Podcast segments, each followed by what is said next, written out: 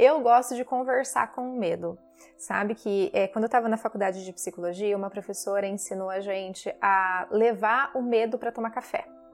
Eu lembro dessa aula como se fosse hoje. Ela falava assim: pega seu medo, leva para um, um, uma cafeteria e toma um café com ele.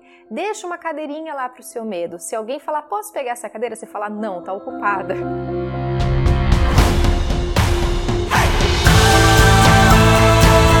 Eu sou Nicole Tomazella. E eu sou Lara Titon. E esse é o Alternativas a conversa que faltava no seu negócio e na sua vida. E você está ouvindo nosso episódio número 4. A boca fica seca, a palma da mão começa a suar, o coração acelera, a respiração fica ofegante, o corpo todo contraído e eu chego a sentir um arrepio na base da espinha. A vontade é de fugir. Eu sinto um nó no estômago, vontade de chorar. A minha mente fica absurdamente inquieta. Eu não consigo dormir. O coração tem momentos que acelera, em outros momentos parece que ele vai parar. Eu só penso no pior. Medo.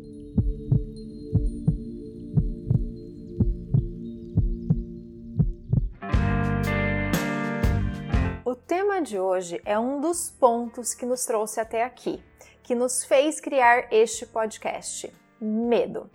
Sim, queridos ouvintes, além de um grande desejo de compartilhar com vocês conversas para expandir as nossas vidas, os nossos negócios, um dos pontos que a gente estava vivendo era de aprender a lidar com os nossos medos.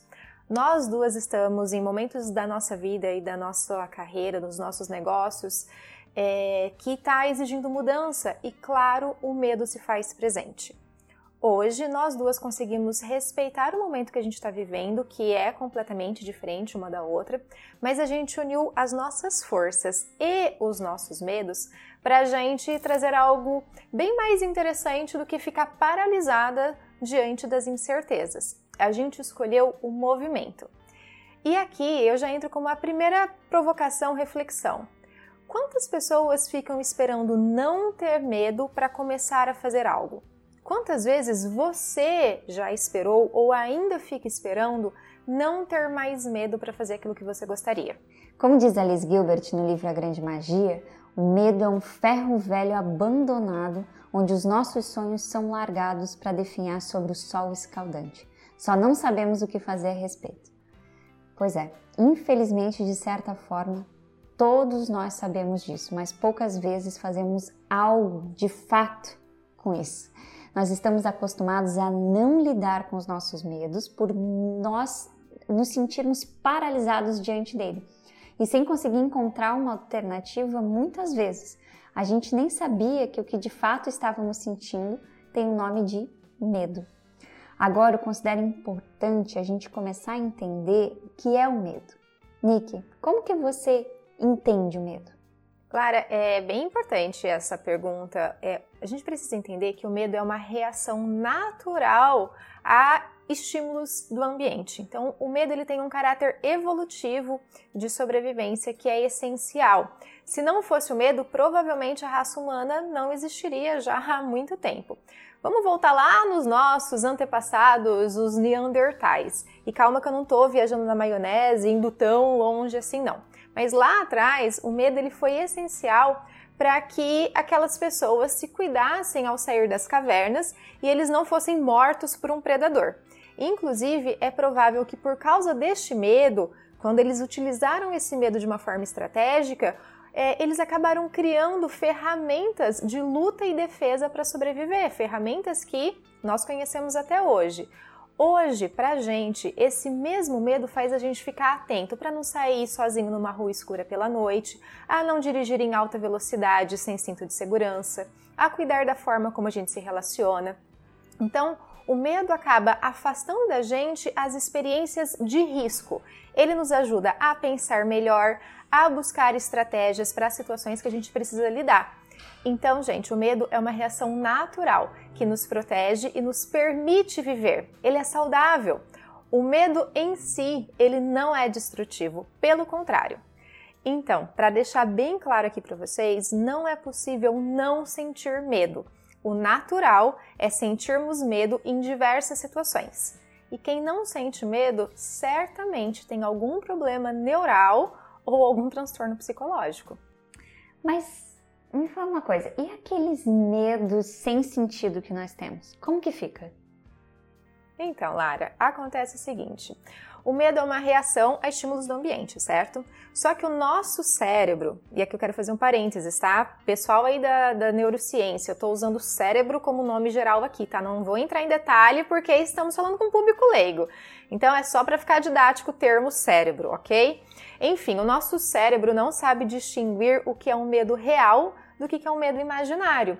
Ou seja, se eu estou literalmente em frente a um potencial cliente e vejo ele sendo arrogante, fazendo perguntas que eu não sei responder, é, que me falta segurança, ou se ele está lá me trucando, é, sinais diante dessa situação real que eu estou vivendo, eles são percebidos pelo meu cérebro que me mantém em estado de alerta. Eu fico com medo, uh, eu, eu fico preocupada, eu fico desesperada, com medo de não fechar aquele negócio que poderia ser tão importante para virar o jogo da minha empresa. Mas se eu estou sozinha na minha sala, pensando nessa reunião que um dia pode acontecer, e aí eu começo a imaginar e pensar: e se eu não souber responder a pergunta do cliente? E se ele for grosseiro comigo?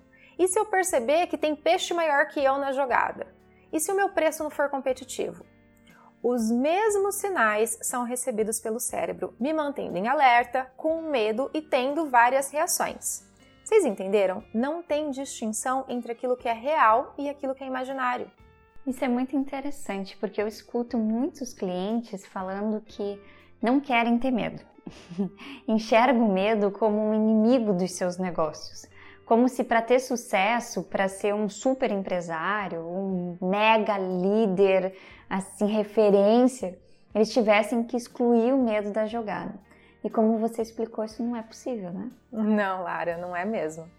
E isso muda muita coisa. Uma vez que o medo faz parte da natureza humana, nós precisamos então entender como reagimos a ele, como que nós lidamos com os nossos medos.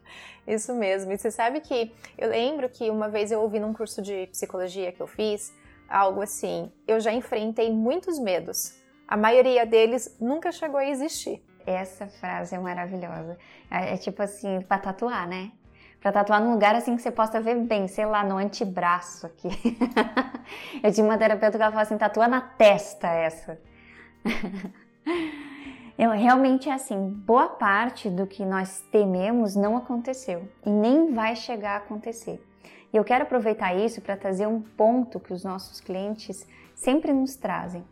Não posso ter medo, preciso ter estratégia. Olha só. Isso é muito clássico, né? Eu digo por mim mesma.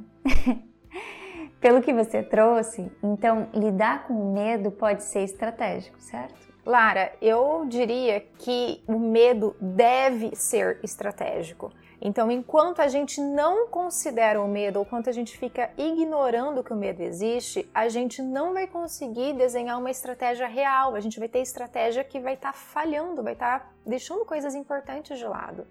E isso me lembra da, de uma análise SWOT, né? Onde a gente tem análise de fraquezas e de ameaças. Sim, mas olha que interessante, Lara. Quando a gente pega uma análise SWOT, que é uma análise clássica dentro das empresas, é, a gente tem lá a parte de fraquezas e ameaças. Só que quando a gente vai olhar para isso, a gente geralmente pensa uh, em fraquezas e ameaças gerais. Em poucos momentos, em poucos clientes, é, eles olhavam para os medos que eles tinham como fraquezas ou como ameaças essas fraquezas e ameaças são coisas mais técnicas, mais racionais. É bem isso daí que você está falando mesmo, sabe? Geralmente nós vamos para um planejamento estratégico de forma muito racional. Então, concordamos que o olhar estratégico a partir do momento de reconhecimento do medo, ele é essencial. Ou seja, não é para ignorar o medo, é para partir do medo entender o que está pegando e tomar as decisões. Ele é fundamental para nós seguirmos adiante. O medo ele é um aliado que ele nos lembra: cuidado, há riscos na sua escolha. É aquela dose de prudência, não de paralisia, né? Tava lembrando, é, o, eu vi um, um, um vídeo do Leandro Carnal essa semana e ele falou: o excesso de medo é paralisia. E a ausência de medo é um comportamento kamikaze suicida. Então a gente precisa entender que o medo ele é essencial, que ele existe, mas os seus extremos, eles não são saudáveis. Interessante isso. Mas vamos seguir aqui com a nossa visão prática para nós irmos construindo nossas alternativas. Tem uma frase que costumamos ouvir como alternativa para lidar com o medo, que eu particularmente considero uma frase kamikaze, como você trouxe aqui muitas vezes, porque ela vem de uma forma meio irresponsável e sem consciência, que é aquela frase: se der medo, vai com medo mesmo. Quem nunca se motivou com essa frase, né? Eu já me motivei algumas vezes por ela, sem pensar em todas as nuances que estão por trás. Então, muitas pessoas com suas frases motivacionais soltam em alto e bom tom: você é maior que o seu medo, vai lá, faça com medo mesmo. Mas não é bem assim. Nós precisamos entender a base que sustenta esse medo. Todo medo ele tem uma história, tem uma base de formação, de sustentação que geralmente ela é bem longa. Dificilmente foi apenas aquele chefe chato lá que aconteceu na sua vida, que falou uma vez algo que te traumatizou e agora você acaba tendo medo de, sei lá, se expor, né? Porque falou uma coisa que te atingiu. É provável que antes desse chefe, outras pessoas em sua história de vida tenham te silenciado, te bloqueado, e aos poucos você foi aprendendo a ficar mais quietinha, mais guardando as coisas. Até que chegou uma pessoa, seu chefe chato, que fez algo que foi a gota d'água naquele momento e você se conectou de vez com o trauma, porque você se prendeu de vez na dor. Lara, é bem importante você trazer isso, porque me lembrou de uma, uma experiência bem desagradável que eu tive no trabalho. Eu estava numa empresa e todas as, todas as manhãs tinha reunião, e a forma como o gerente tocava aquela reunião era muito agressiva. Para mim, era muito agressivo. E provavelmente eu sou uma pessoa super expressiva. Acho que as pessoas elas veem na minha cara quando eu gosto ou eu não gosto das coisas. E ele deve ter percebido que eu tava, sei lá, de alguma forma torcendo o nariz para as coisas que ele estava falando. E ok, a reunião acabou, eu fui para minha sala e aí, alguns instantes depois, ele entrou com tudo, batendo na porta, deu de dedo na minha cara e falou assim: Quem você pensa que você é? Eu tenho mais tempo de experiência do que você de vida. E não sei o que, se você não concorda com as coisas que eu faço, fala na minha cara. E não sei o que. E começou a gritar comigo, assim, eu na minha sala, trabalhando tranquilamente. E aí ele virou e falou assim: E se você quiser reclamar pro dono da empresa, vai lá reclamar e a gente vai ver quem que ele vai mandar embora, se vai ser você ou se ele vai dar razão para mim. Bateu as, virou as costas, bateu a porta e foi embora. Aquilo me deixou muito traumatizada. E aí a gente pode falar assim: nossa, então a partir daquele momento eu comecei a ter medo de me posicionar e etc. O que, que aconteceu a partir daquele momento? Eu sim comecei a ter muitos medos em relação a me posicionar ou a ser uma pessoa super expressiva. Só que ao mesmo tempo, eu também entendi que existia um medo maior que eu precisava trabalhar, que não era o medo daquele gerente, era um medo que existia dentro de mim em relação a posicionamento, a conseguir ter clareza na minha comunicação de uma maneira mais assertiva. E realmente eu vejo que hoje eu considero que eu tenho uma comunicação muito mais assertiva do que eu tinha naquela época, que já se passaram mais de 10, bem mais de 10 anos dessa situação. Então, entender o nosso medo e não simplesmente falar, ah, foi por causa daquele chefe. Não, existe um histórico por trás que já me fazia me é, retirar em momentos de embate, de discussão, e aí olhando para isso, a gente vai trabalhando, né? Então, é realmente a gente conseguir sair daquela dor de ficar acusando o chefe, né, na, naquela situação, é, e encontrar outras formas de viver e de lidar com aquele medo. Interessante que isso acaba virando uma mola propulsora, né? Porque você até colocou de uma forma assim bem singela, assim, mas você é uma pessoa excelente em comunicação, uma das melhores assim que eu conheço. Não tem uma outra pessoa que eu queira consultar nessa hora do que você, e você é muito boa nisso, então vira uma mola propulsora, né? E o lado oposto da mola propulsora é se você tivesse saído de uma forma agressiva dessa situação, né, isso teria danos ainda muito maiores. Mas é, a gente acaba fazendo essa dancinha aí na vida, né? Acabou fazendo você procurar outros caminhos. E um problema que nós temos em nossa forma de viver atual é a pressão por produzirmos com velocidade. Como lidar de verdade com os nossos medos? Como que a gente vai de fato lidar com os nossos medos se nós temos que estar bem em tudo, superar as coisas, não sofrer, estar bem na foto, né? É o legítimo síndrome do Instagram e todas as correções que a gente tem com os filtros, né? Não dá, não, tá, não tem espaço para a gente lidar com medo nesse contexto todo. Aliás, não há espaço para lidar com os desafios reais da vida. Né? E assim, nós nem sabemos de fato qual é o nosso real medo. Até me lembrei agora do Lenine, né, na música Paciência. Mesmo quando tudo pede um pouco mais de calma, é isso aí, a vida não para.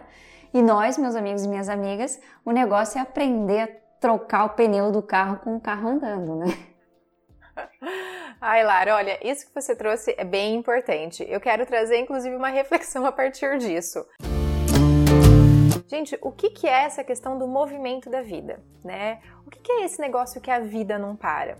Muitas vezes a gente entende que a ação é, é aquilo que, né, que é o que a vida pede, que a vida não para, é abrir o peito e ir, é se virar, né? Mas a gente está aqui para propor conversas alternativas, né, novas visões. Existe um movimento alternativo e esse movimento é eu me movimentar internamente antes de gerar um movimento externo. E eu quero trazer essa reflexão porque, para mim, que sempre fui uma pessoa ultra acelerada e de uma certa forma ainda sou, aceitar que esse movimento interno é importante foi bem difícil, mas foi um baita de um movimento. Às vezes a gente acha que o movimento interno não é nada, porque a gente vê o mundo rodando, as coisas acontecendo e parece que a gente está estático mas é mentira. O movimento interno é um super de um movimento, sabe? Então a gente às vezes fica naquela cobrança por resultados, pelo que vão nos dizer, e daí a gente meio que se obriga a ficar fazendo esse movimento para fora, um movimento para mostrar para os outros, para né, inglês ver, né? Mas é, a gente para que a gente consiga seguir muito bem a nossa jornada, a gente precisa aprender a fazer o movimento para dentro.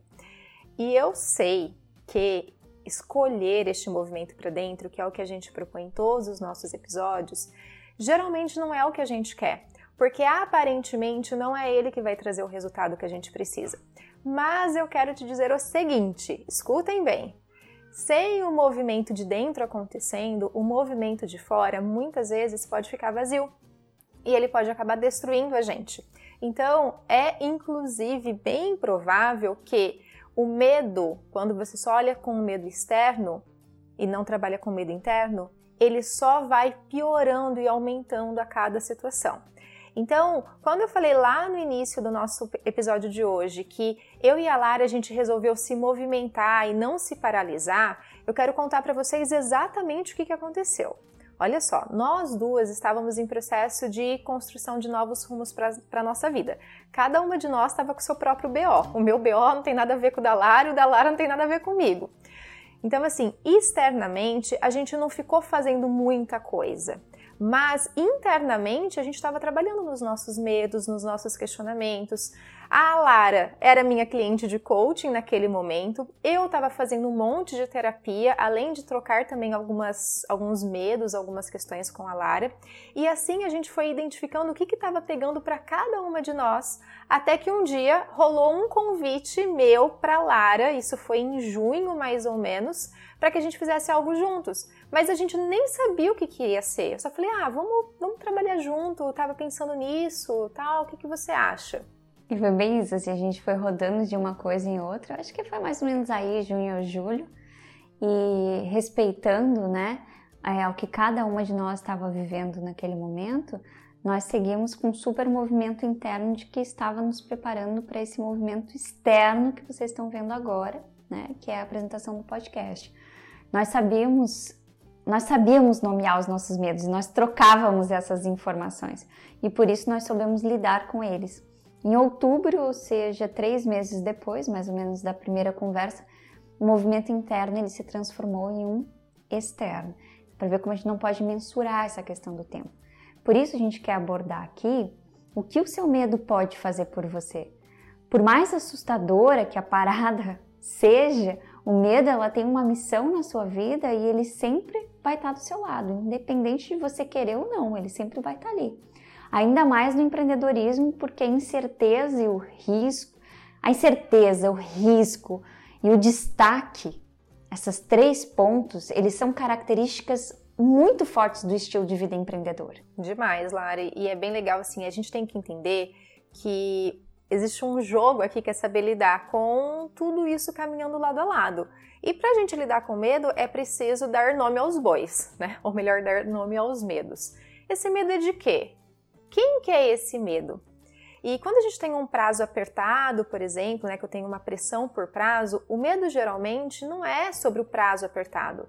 Geralmente observa, se a gente fizer esse movimento interno, é, eu não vou falar que ah, é porque eu tô sem tempo. A gente vai falar, eu tenho medo de não dar conta, eu tenho medo que vejam que eu não sou boa o suficiente, eu tenho medo de passar vergonha.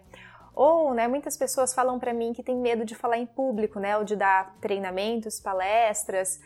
E geralmente o medo não é especificamente sobre falar em público, é sobre ser julgada, não ser bem interpretada, de esquecer a fala e as pessoas sentirem que você não está preparado, de não ser boa o suficiente. Então o medo, ele tem sempre, né? Lembra da história, né? Ele tem sempre uma história por trás e ele chama a gente para um movimento interno. Quando a gente deixa o medo dominar sem se perguntar qual é o pano de fundo desse medo, o que de fato está causando desconforto, aparentemente nós vamos criando um jeito de lidar com a vida que parece seguro, onde eu não preciso acessar certos pontos de dor de médio prazo, né? Vai, a gente vai percebendo quanto esse hábito ele vai se tornando limitante. Entender o pano de fundo do medo não vai fazer os medos sumirem, isso é um fato.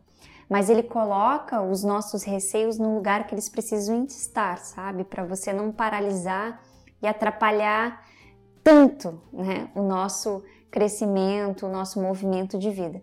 Se a gente não se dispõe a encarar os medos de frente, o que sobra é uma vida encolhida, sabe? É, até falo isso de um jeito que bem se encolhendo, assim, a gente, sabe, vai se retraindo. Você diminui, né? É, que você se diminui, exatamente, bem um processo de encolhimento, assim. Onde a gente mesmo vai se sabotando e se dispõe a diminuir os nossos sonhos e nossas, nossas possibilidades. Eu já recebi muitos clientes chegando nesse estágio, falando assim, ó, eu já estou disposto a diminuir os meus sonhos e os meus desejos, os meus objetivos, né?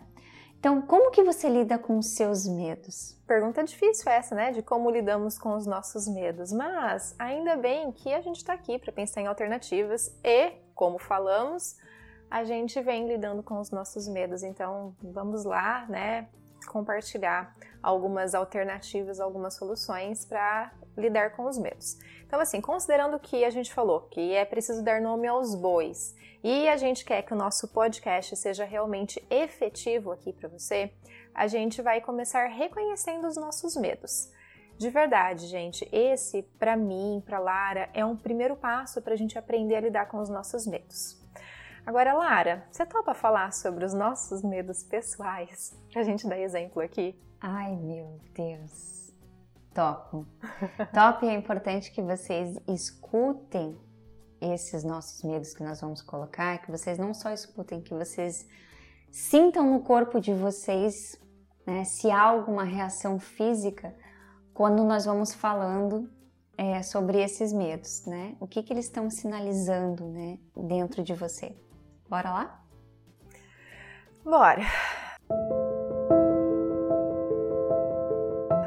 Então. Uh, bom, eu tenho medo de não ser boa o suficiente, de não dar conta do recado, de descobrirem que eu sou uma mentira, que eu sou uma farsa. Uh, eu tenho um medo que eu foi bem difícil quando eu olhei para ele, mas eu tenho um medo de ter que escolher entre ser bem-sucedida no trabalho ou em casa. Então, medo de para eu ser uma boa mãe ou uma boa esposa, eu não vou ser uma boa, enfim, empresária ou vice-versa. Então eu teria que escolher. Eu tenho medo de colocar as minhas fichas nas coisas e não ter retorno, porque para mim isso seria um fracasso, como se eu não tivesse capacidade de decidir as, os meus passos, os meus movimentos. Eu tenho medo que as pessoas olhem para os meus sonhos e falem: ai, sério? Que coisa boba, que coisa tola. Uh, eu tenho medo porque isso é algo que eu estou lidando, né? Mas eu sempre me vive vivendo num mundo paralelo, assim, num mundo de Alice. Então, eu tenho muito medo que as pessoas realmente olhem para mim e falem assim: Nicole, você não vive nesse mundo, tipo, presta atenção na realidade. E aí as pessoas me julguem por causa disso. E tenho medo que para mim também sempre foi muito forte e, e as minhas últimas terapias me, têm me ajudado muito a lidar com isso, que é o medo de ser rejeitada e abandonada.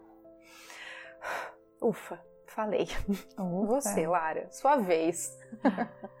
o meu medo é quando chegar a minha vez, minha vez de falar sobre os meus medos, entendeu? tipo, eu já estava com medo barriga. esperando o que eu teria que falar. é, então pronto, já resumi todos os meus, aquelas assim. Só de falar, minha mão está aqui gelada. Vocês não estão entendendo tanto que minha mão está gelada. Vamos lá. E olha, né, bem nessa interpretação no começo, o meu coração está acelerado, né? Quando eu pensei assim, meu Deus, a hora que ela acabar, começo eu, né? Mas vamos lá. Uma respirada funda. E, gente, isso daqui é muito legal estar tá compartilhando com vocês, porque é isso aqui. Então, Senta, me ajeitei na cadeira, né? Vocês não estão vendo a gente aqui no podcast, mas me ajeitei na cadeira, arrumei minha postura, vou dar uma respirada funda. E bora falar quais são os meus medos. Eu tenho medo de que alguém já tenha feito melhor do que eu. Tenho medo de à falência, esse é um medo que eu tenho muito. Tenho medo de não ter mercado para o meu projeto e por isso não vai valer a pena eu ficar correndo atrás disso. Eu tenho medo de não ser levada a sério. Tenho medo de ter o tipo, de não ter o tipo de disciplina necessária para aquilo que eu quero alcançar, sabe? Tipo, tenho um objetivo, mas eu não sei se vou ter a disciplina para aquilo. Eu fico sempre com essa pulguinha. Eu tenho medo de magoar minha família é, com algo que eu possa vir a revelar.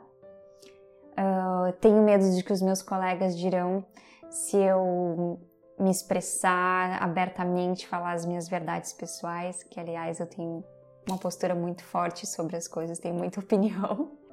Eu tenho medo não só de não ter sucesso, eu tenho medo de não ter nenhum sucessinho, em nadiquinha da vida, sabe? Nenhuma instanciazinha da vida.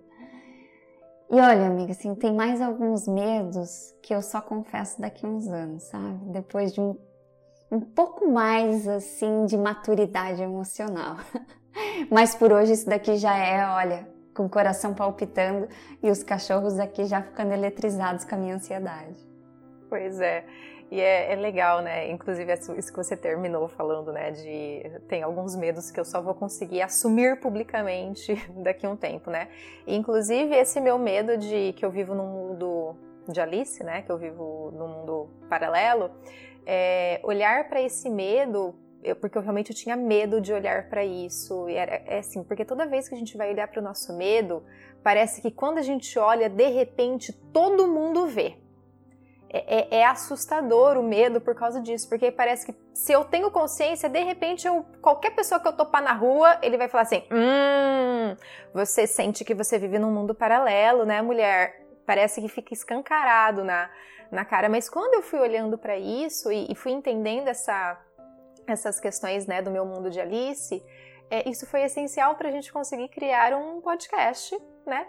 Para criar alternativas, né? Então é legal a gente ter essa, essa questão de ter a maturidade de olhar para isso. Deixa eu contar uma história que eu lembrei. Cara, olha só sobre isso aí que você falou. Depois você vai na rua e você acha que tá todo mundo vendo na sua cara que você tem esse medo, né? Eu entrei um tempo há um tempo, faz, faz um tempinho, assim, eu entrei num grupo, era mais terapêutico, assim, o um negócio, assim, sabe? E aí eu falei assim, cara, será que eu vou dar conta de entrar num grupo desse e falar das minhas questões? E eu falei assim, bom, então talvez esse seja meu desafio, eu ir lá e falar das minhas questões. Então, beleza, tá, vou entrar no mundo aqui, ninguém me conhece, tá, tá de boa. Eu entrei nesse grupo e por acaso no primeiro encontro surgiu uma, eu fui fazer uma pergunta e acabou abrindo uma questão pessoal minha, assim, bem íntima, assim, naquele grupo terapêutico. E eu falei, ah, mexeu bastante comigo, tal, saí de boa. E ainda pensei depois assim, ah, que bom que ninguém me conhece aqui, né? De boa, não vai chegar no meu mundo. No dia seguinte eu abro o meu Instagram e tem uma mensagem da pessoa falando assim: Olha, eu vi ontem tal, que, nossa, que interessante que você né, tá passando por isso e, e tal, e, e, quis falar sobre o meu assunto dentro do grupo terapêutico, né? Eu falei, bom, se eu queria movimentar e curar alguma coisa, tá curado, né? De tanto medo que eu tinha, aquilo apareceu, assim, então agora ficou taxado. Pois é. E, e, é interessante isso, né? Porque às vezes a gente faz realmente esse movimento de eu quero a cura, eu, né? Porque essa é uma decisão bem difícil, mas muito importante, de é, eu quero me movimentar, entender, né, saber quem é esse medo e me movimentar a partir disso. Então, bom, como a gente falou ali no começo, a gente foi dando alguns exemplos nossos, e se você sentiu alguma reação é, emocional em relação a isso, é, presta atenção, porque isso pode ser importante para você, pode ser um medo que você né, possa vir a trabalhar. Mas além desses, eu lembrei de alguns conforme eu falei, né, e, e você falou, que acho que não são medos nossos ou ainda não conscientes, né? Mas uh, existe o medo de ser considerado um mercenário, um amador ou um narcisista. É, medo de já ter chegado no auge do tipo assim, ah, eu já produzi tudo que eu poderia produzir, então não vou ter nenhum sucesso a mais além disso. Medo de ser muito jovem ou de ser muito velho, né? E por causa disso não ser levado tão a sério, ou do tipo, ah, você já não serve mais para isso. Enfim, né? Existem aí muitas outras opções e, e você, né, ouvinte, é importante que você vá lembrando dos seus medos. E talvez você né, tenha se identificado, como a Nicole falou aqui, em alguma coisa nossa ou essas outras uh, frases que a gente trouxe aqui. E, e é importante você ficar atento para isso, né? Agora que nós demos nomes aos bois, minha amiga, para onde que nós podemos seguir? Né? Demos, falamos que a gente tinha que dar nomes aos bois, agora demos.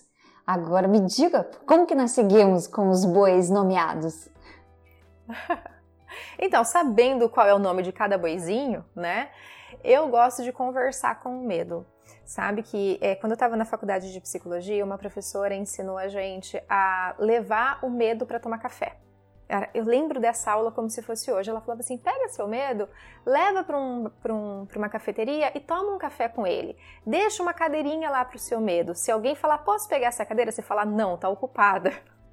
E aí converse com o seu medo. E eu faço isso, ou às vezes eu saio para caminhar, eu e o meu medo, e a gente fica batendo altos papos. E mais ou menos assim, eu fico assim: olha, medo, tô vendo que você tá aqui, eu tô sentindo a sua presença, eu juro que eu não queria que você tivesse aqui, mas tudo bem, você tá, você chegou. Vamos lá, quem é você? Do que, que você tá me protegendo? E eu gosto de fazer essa pergunta de o que, do que você está me protegendo, porque Sim, é, o medo ele nos protege de algo. Tudo que a gente vive tem alguma função na nossa vida. Então, se eu tenho medo, ele está me protegendo de algo.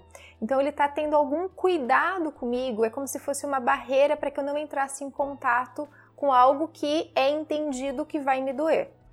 E aí, Lara, eu falo que é preciso, eu gosto muito de ter uma conversa generosa e amorosa. Não é uma conversa de expulsão de demônio, de gritaria, de pânico, de nada disso. Não é tipo assim, meu, o que, que você tá fazendo aqui? Onde já se viu? Vai embora, eu não quero você na minha vida. Não é esse tipo de conversa. Lógico, não precisa estar com a voz toda doce e suave que eu estava aqui falando, né? Mas, de certa forma, é assim realmente que eu converso com o meu medo. Tipo, cara, que meleca é essa que você está? Por que, que você está aqui agora, né? Então, você está me protegendo do quê? Você está me defendendo do quê? É, é, é, importante, mesmo que seja no momento de tensão, né? E no momento que a gente se fala assim, ai cara, sério mesmo que ainda tá assim? Sério mesmo que isso não acaba? Mas é importante que a gente tenha conversas francas e verdadeiras com esse nosso medo para que a gente consiga ir evoluindo e tornando as coisas cada vez mais claras, né? E eu lembro também, falando disso, de quando eu fazia, comecei, primeira vez que eu fiz aula de yoga, a Fer, que era instrutora, ela falava, assim, naquele momento do alongamento que você não conseguia ir, ela falava assim: respira e abraça a dor. E eu já dei esse exemplo para muitos clientes meus, porque eu gosto muito dessa questão do abrace a dor. Então, aí quem já fez algum tipo de alongamento sabe que quando a gente fica fazendo força para alongar, dói mais. Agora, se você respira e abraça a dor, aí as coisas parecem que fluem melhor, você vai relaxando, o alongamento vai melhorando. Então, quando o medo surge, né? Então, né, demos nomes aos bois. Abraça o medo, para de resistir, para de mandar ele embora. Não, você não pode estar aqui. Não só pode, como já está. Né? Ele não é um, um vizinho chato, uma, né, uma visita chata que você pode expulsar da tua casa, não. Ele pode ser chato, você pode não gostar, mas você falar assim, ok, você tá aqui. Aí a gente consegue viver com menos angústia, com menos ansiedade, com menos vergonha, com menos dúvida, menos desorientação e com muito mais alegria, criatividade. E a gente vai se arriscando a sentir aquilo que precisa ser sentido, acolhendo os nossos medos e mergulhando de cabeça naquilo que a gente quer agora.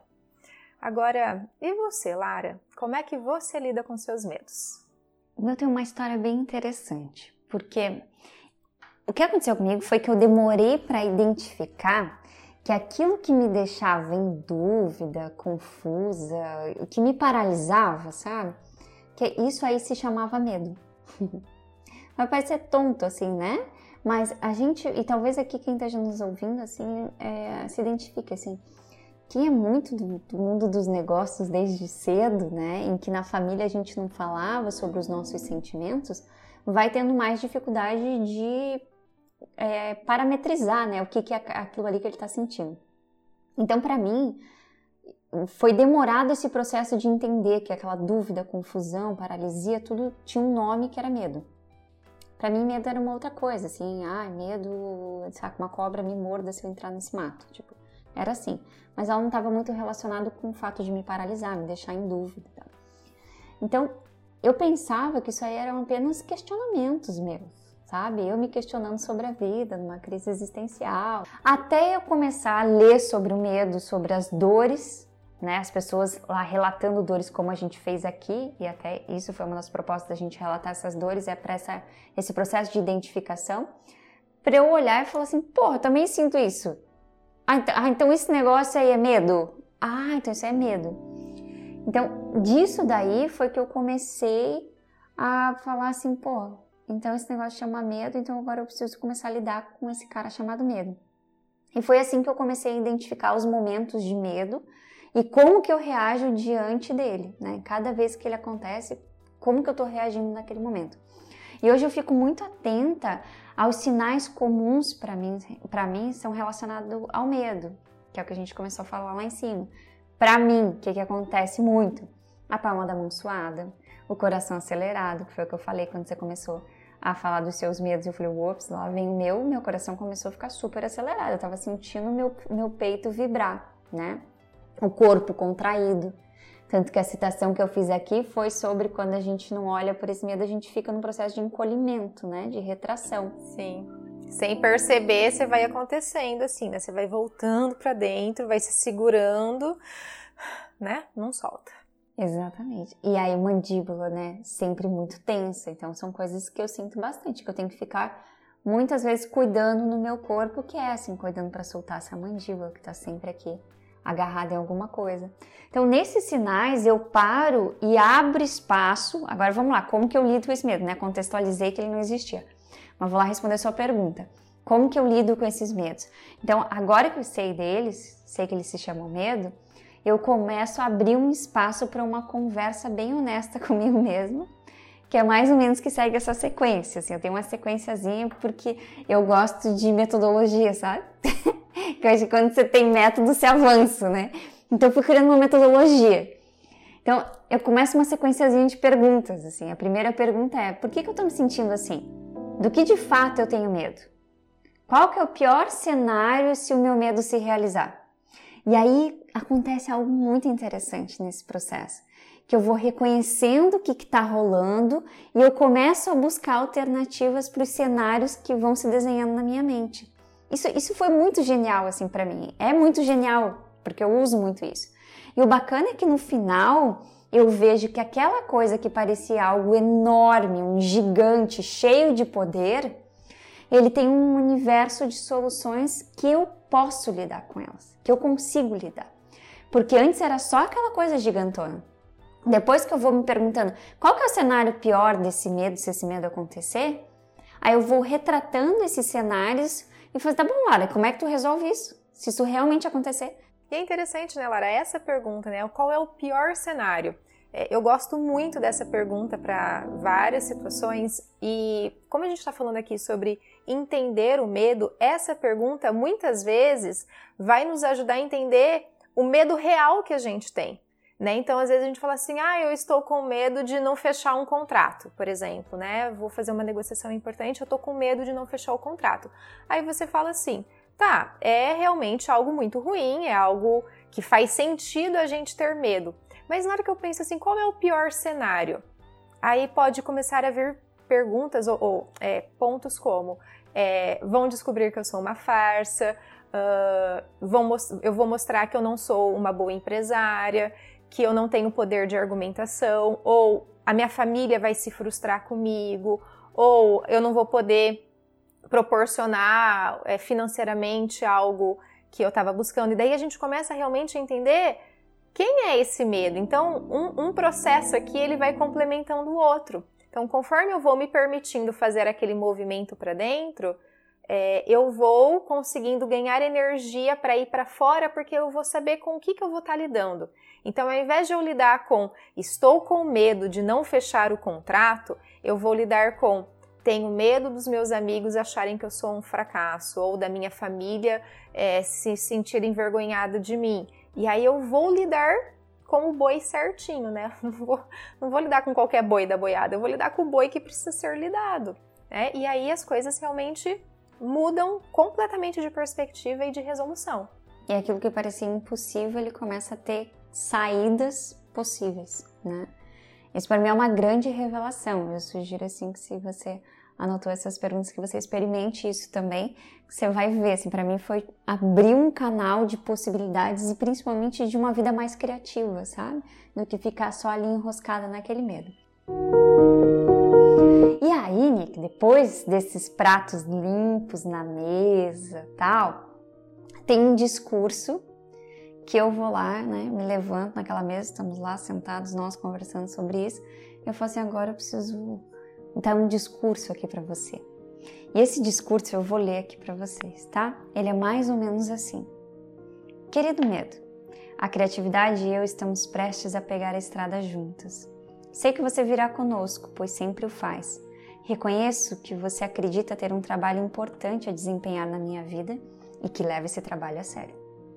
Ao que parece, seu trabalho me deixa completamente em pânico sempre que eu estou prestes a fazer qualquer coisa interessante. E aliás, você faz um excelente trabalho. Então fique à vontade para continuar a fazê-lo caso considere absolutamente necessário. Mas também estarei fazendo o meu trabalho durante essa viagem, que é dar duro permanecer focado. E a criatividade estará fazendo o trabalho dela, que é permanecer estimulante e inspiradora há espaço suficiente no carro para todos nós. Então, fique à vontade, mas entenda de uma coisa: a criatividade e eu somos as únicas que vamos tomar decisões durante o percurso. Reconheço e respeito o fato de que você é parte dessa família e, portanto, nunca o excluirei de nossas atividades, mas ainda assim suas sugestões nunca serão seguidas. Você tem direito a um lugar no carro e a se manifestar, mas não tem direito a voto. Você não pode tocar nos mapas, não pode sugerir desvios de rota, não pode mudar a temperatura do ar-condicionado e, cara, nem encoste no rádio. Mas acima de tudo, meu querido e velho amigo, você está terminantemente proibido de dirigir. E aí lá vamos nós, eu, minha criatividade e meu medo, lado a lado para sempre, avançando mais uma vez em direção a um território assustador, porém maravilhoso do resultado incerto. Essa é a carta do medo que foi retirada do livro do qual nós começamos falando aqui, que é o livro A Grande Magia de Elizabeth Gilbert, um livro que é um livro para mim de cabeceira, é outra Bíblia depois da, da Coragem de Ser Imperfeito. E eu carrego isso daqui no meu celular, esse, esse discurso ao medo que é para sempre que eu precisar conversar com meu medo aonde quer que eu esteja, eu possa ler esse discurso final. Lindo, emocionante, eu estou toda arrepiada aqui, mesmo já tendo ouvido este texto algumas outras vezes. E, e, ele é muito inspirador, né? Eu não conhecia esse texto quando eu comecei a criar as minhas conversas com o medo, né? Como eu fui contando aqui para vocês no nosso podcast, no nosso episódio de hoje. Mas se eu tivesse tido um modelo, acho que teria sido mais fácil. Mas o que eu vejo assim de mais maravilhoso nesse texto é o quanto que a gente consegue realmente colocar de verdade, como eu disse, a acolher o medo, a abraçar o medo, a falar assim, olha, ok, eu tô te vendo, tem, tem espaço no carro para você? Lembra, gente, não tem, não tem como a gente viver sem medo, nós precisamos do medo na nossa vida. O medo ele é evolutivo, o medo ele é estratégico. Nós precisamos disso para viver. Então, assim, a gente só precisa dar direção. Sabendo que o medo está presente no carro, sabendo que ele está na viagem, você não pega o mapa, você não coloca a mão no volante, você não escolhe a música que vai tocar.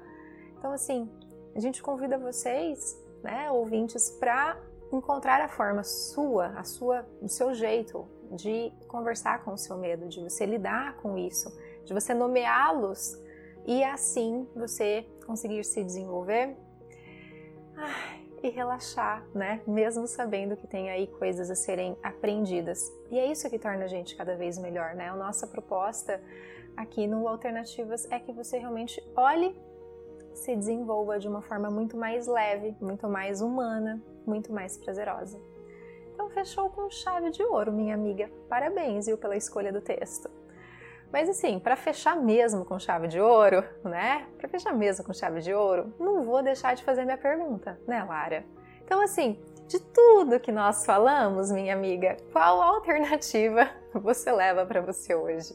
Antes de falar minha alternativa, como você adora me botar na reta sem me contar, hoje eu vou te botar na reta. Você topa falar sua alternativa de hoje em uma única frase? Em uma única frase, sim. Leve o seu medo para passear. Olha, foi rápido, hein? Tava bem decidida. A minha alternativa para hoje é abrace a dor e coloque os limites no seu medo. Uau, adorei. E convidamos você, ouvinte, a ir lá no nosso Instagram, alternativaspod, e comentar qual alternativa você leva desse episódio de hoje. Lá é o nosso canal de comunicação, é por lá que a gente consegue ter trocas com você. Para quem ainda é muito direcional, você recebe esse podcast, mas a gente não tem aqui um diálogo, por isso está lá aberto o nosso Instagram para a gente poder conversar mais sobre cada episódio que a gente tem aqui. Então, por favor, vai lá, dá seu feedback pra gente, vamos levar essa conversa mais adiante. Ótimo! Esperamos por você lá no nosso Instagram e também esperamos por você na próxima semana com mais um episódio do Alternativas. Até mais!